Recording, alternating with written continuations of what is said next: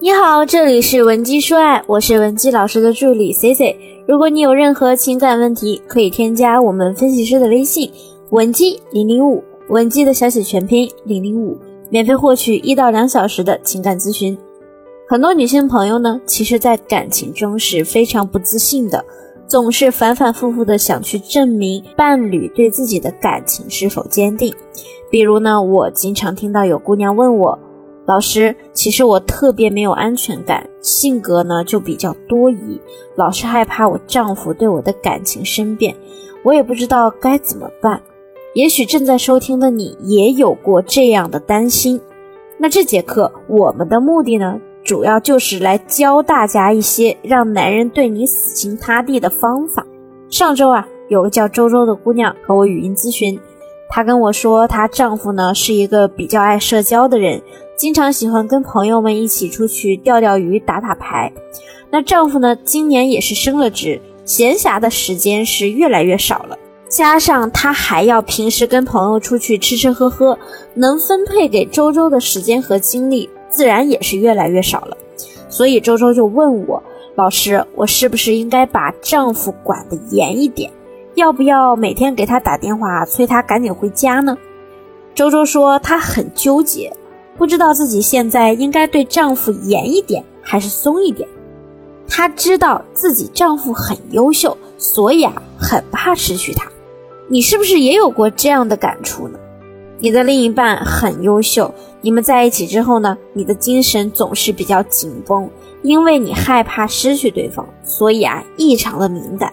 你不想他和别的异性接触。想随时随地知道他的行踪，让他秒回你的微信。下班想让他立刻回家，等等。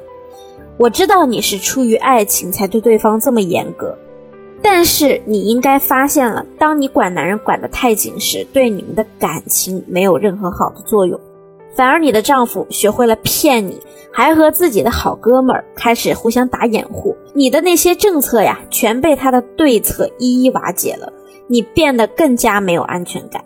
你们之后还因此产生了很多很多的争吵、冷战。我想告诉你的是，男人今天变化这么大，很可能是因为你的错误引导导致的。我们人类都有反叛心理，你把我当一个好人，我就对你好；你要是把我当贼，那我就偷给你看。所以啊，男人变得不老实，很可能是被你培养起来的。真正聪明的女人。从来不会实行这种看管式的感情模式，让一个男人从心底对你死心塌地，是他的一个主动行为。实现这个行为的前提，一定是你走进了他的心，让他对你们的感情充满激情，所以他才想时刻和你在一起。我们会发现，所有情商高的女人啊，在感情中不会那么的费力气。他们往往对男人实行放风筝的政策，你也可以理解为放养政策，因为从男女个体差异上来讲，思想和行为习惯都不是一个层面。不夸张的说，从盘古开天辟地以来，男人呢就是靠外出狩猎、战争等等方式来获得生存权和功名利禄，包括到了现在的社会。男性依然要靠在外打拼来获得财富和地位，所以你可以把男人理解为野生动物，而女人呢，从本性上来看，她们更擅长筑巢，维持好家庭内务。虽然现在女性也开始外出了，可以自己工作，经济也独立了，但是这都属于女性的社会属性。当把男人和女人放在一起来比较时，当然还是男性更愿意外出竞争。以此来不断的追求新鲜事物的刺激。那笨女生呢，往往想的是如何把野兽关在笼子里；聪明女人啊，往往想的是如何让野兽乖乖回家。我相信呢，大家可能也都听到过关于引导男人为你投资的内容，比如经济、精力、时间、情感投资。那这些内容的核心就是让男人把注意力都放在我们身上。我也有讲过很多类似的课程，但是啊，我今天要强调的是，我所谓的这些投资，指的都是男性雄性竞争以外的部分。比如你丈夫，人家公司最近要上市了，每天都忙得焦头烂额的，饭都顾不上吃，可能回你消息也不及时，你打了他电话，他也忙得忘记回，于是你就跟他闹，让他好好的盯着手机，千万不要错过你的消息，否则就离婚或者其他的威胁，这就是在严重干扰对方的雄性竞争。亲爱的，你只要记得让男人把事业之外的精力放在你身上就好了，千万不要分不清场合和轻重。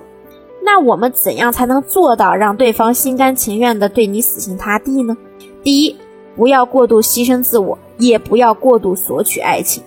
很多女性朋友跟我说过自己的婚姻观，她们觉得婚姻就像一个保险箱，一旦进入婚姻，就要把这个保险箱锁上。你如果带着这样的心态进入婚姻，就会让你的伴侣觉得婚姻对他来说变成了一种束缚。想一想，如果你被关在一个笼子里很久了，你会不会也想着，只要有机会让你出去，你就要尝尝新鲜的空气？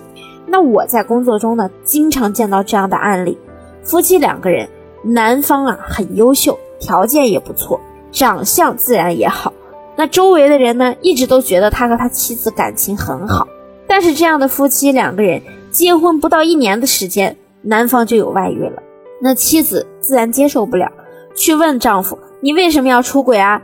男人往往会给出一个听起来不知好歹的理由：“我知道你对我好，就是因为你太爱我了，我都喘不过气来了。”那我之前呀做过一个案例分析，发现这样的婚姻中呢，妻子方确实是真的很爱丈夫，因此就会以爱的名义。想要把丈夫关进笼子里，比如丈夫下班晚回家了一会儿，妻子能给丈夫打十几个电话；丈夫想和朋友出去喝喝酒、聊聊天，妻子呢也会不断的催促他回家。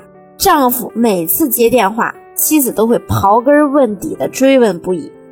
因为这样的爱太沉重了，压得人喘不过气来，所以啊，很多男人就选择了暂时的逃避，逃着逃着，在婚姻中就迷失了自我。你的另一半很优秀，这件事不光你知道，别的女人也知道他优秀啊。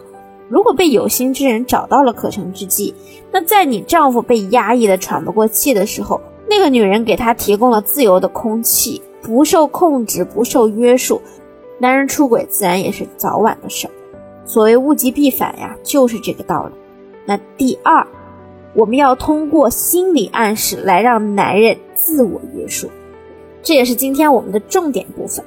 我前面跟大家提到过，人性很神奇的一面，就是你觉得我善良，我就对你善良；你觉得我是贼，我就偷给你看。这个道理反过来用也是一样的。如果你能给你另一半心中植入强烈的心理暗示，让他觉得你很信任他，你一直在生活中表示相信他不是坏男人，周围的环境呢也会给他好的反馈。告诉他，他就是一个好男人。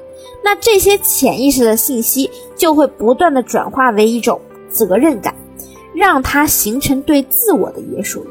那么第三，在婚姻中，一个成功的女性往往可以扮演好三个角色：妻子、妈妈、女儿。一定不要单一的只想当你丈夫的妈，不断的去约束他，对家里的事物大包大揽，这对你呢没有任何好处。大部分的时间里，我们就应该扮演好妻子的角色，和他共同经营家庭，合理分工，实现效率最大化。偶尔呢，你再化身女儿的角色，以撒娇的方式让他完成你的诉求，男人也能因此获得成就感和幸福感。只要你能够把这三种角色综合的运用起来，你就可以让他心甘情愿的臣服于你，把心思都放在你身上。也不至于让你变成那种在感情中不断付出没有收获的女性。所以，想让你们的婚姻美满、感情坚定，就一定要学会放养男人，让他主动围着你转。